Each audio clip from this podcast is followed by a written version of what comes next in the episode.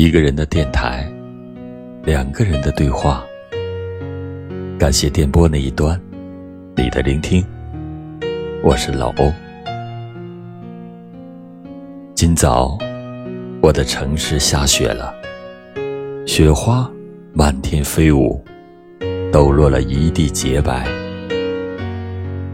我喜爱雪，它洁白着自身，也抚育着大地。这样的雪天，思念相伴而来。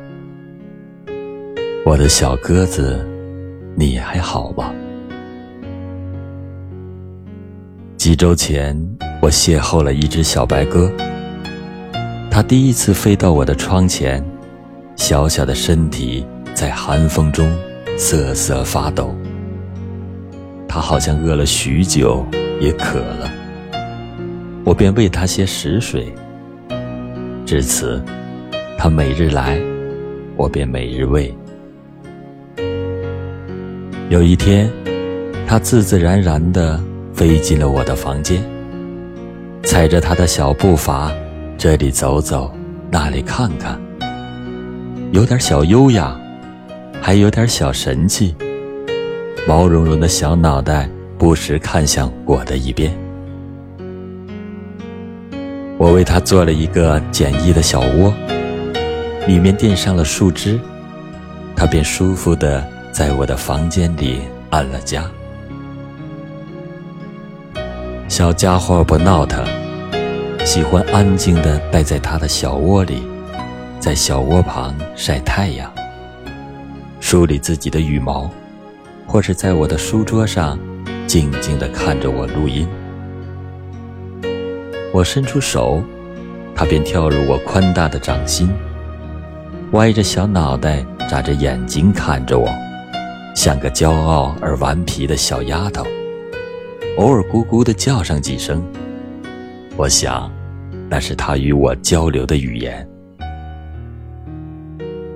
日子久了，开窗时它也不飞高。小白鸽习惯了有我照料的日子。我也习惯了他安静的相伴。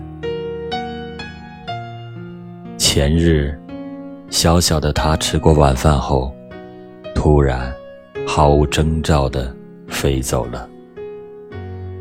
以前他也飞高过，但不多时便会飞回来。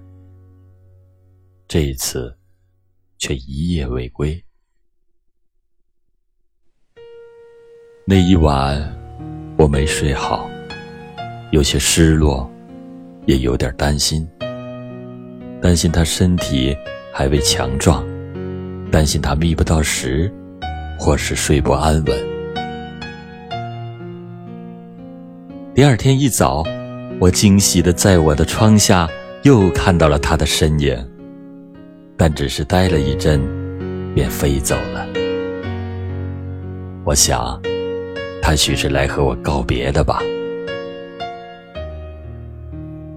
再后来，我在不远处看到了他与另一只小白鸽，一双缱绻的小身影。原来，他是恋爱了。融入自然，融入爱情，都好。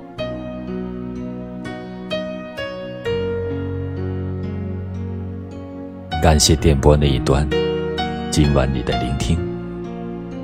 一个人的电台，两个人的对话。我是老欧。